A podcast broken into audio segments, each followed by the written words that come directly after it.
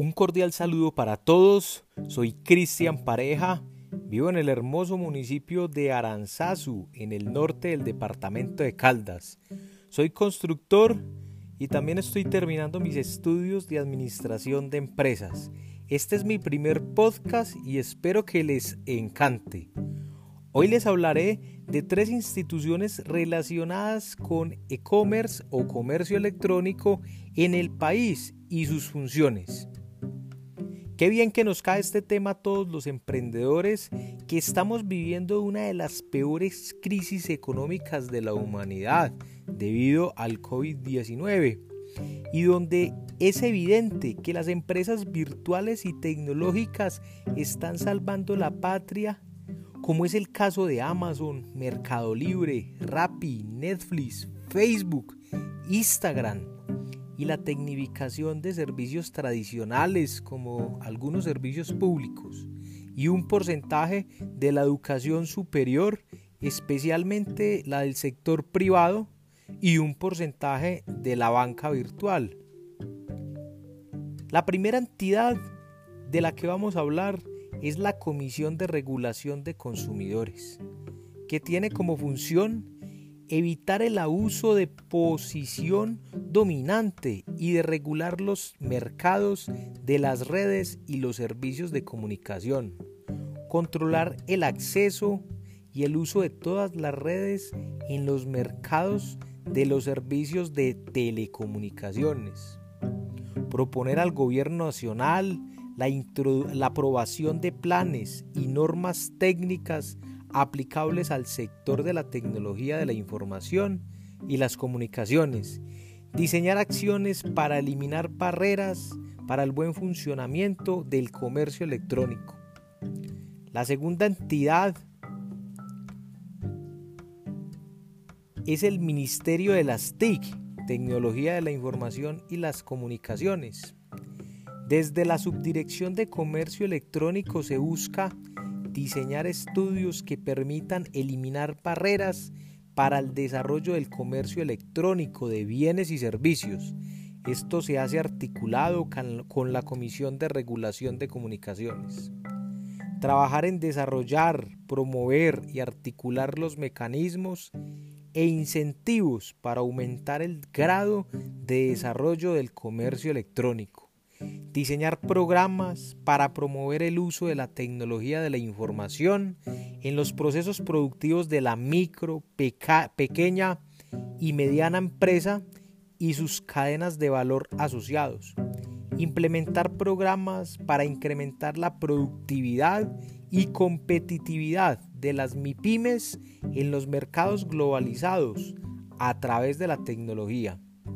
El Ministerio de las TIC tiene a cargo también ampliar la cobertura de Internet en el país, llegando a todos los territorios, especialmente las instituciones educativas públicas de la provincia, o sea, de los pueblos, buscando la tecnificación de la educación e impregnando el chip de la tecnología en nuestros niños. Por último tenemos la Cámara Colombiana de Comercio Electrónico, la cual es una entidad privada y sin ánimo de lucro, y diría yo que es la institución intermediaria entre el e-commerce y el gobierno nacional, sirviendo de apoyo en la creación de normas y leyes que regulen y beneficien esta industria.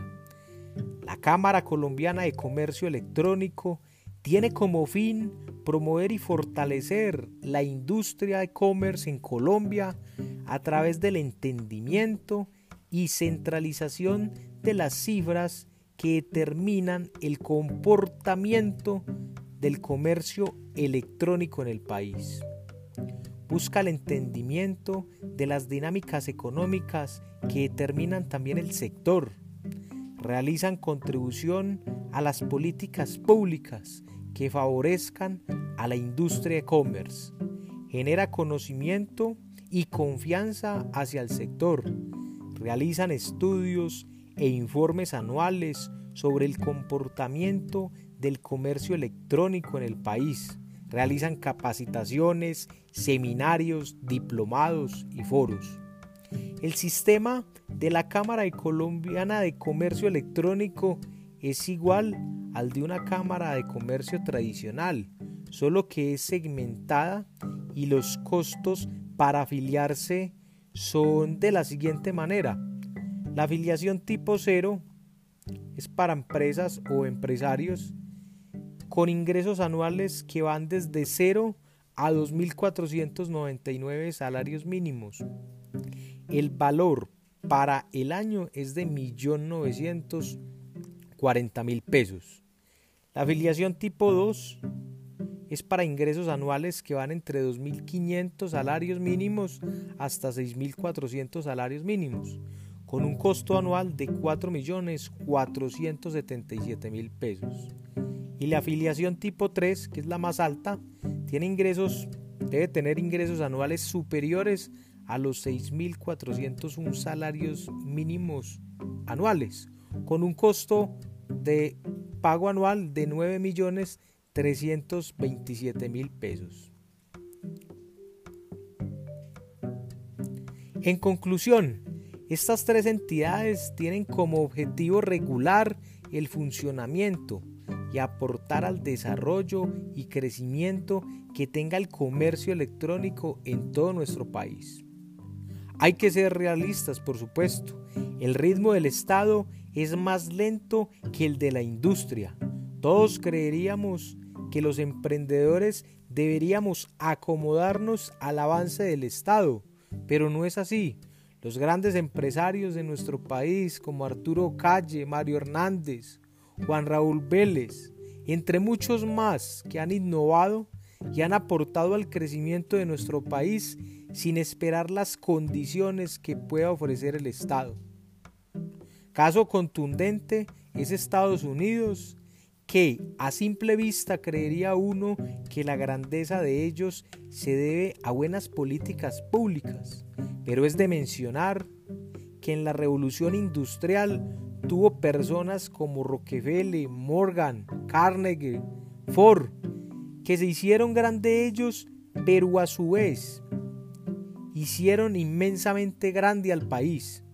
Y hoy por hoy, la revolución informática y tecnológica, la grandeza de Estados Unidos sigue estando a través de hombres emprendedores como Bill Gates, Steve Jobs, Max Zuckerberg y mucho más que no dejan de aparecer y que obligan al gobierno de Estados Unidos y a los del mundo a ajustarse a la innovación que ellos van generando.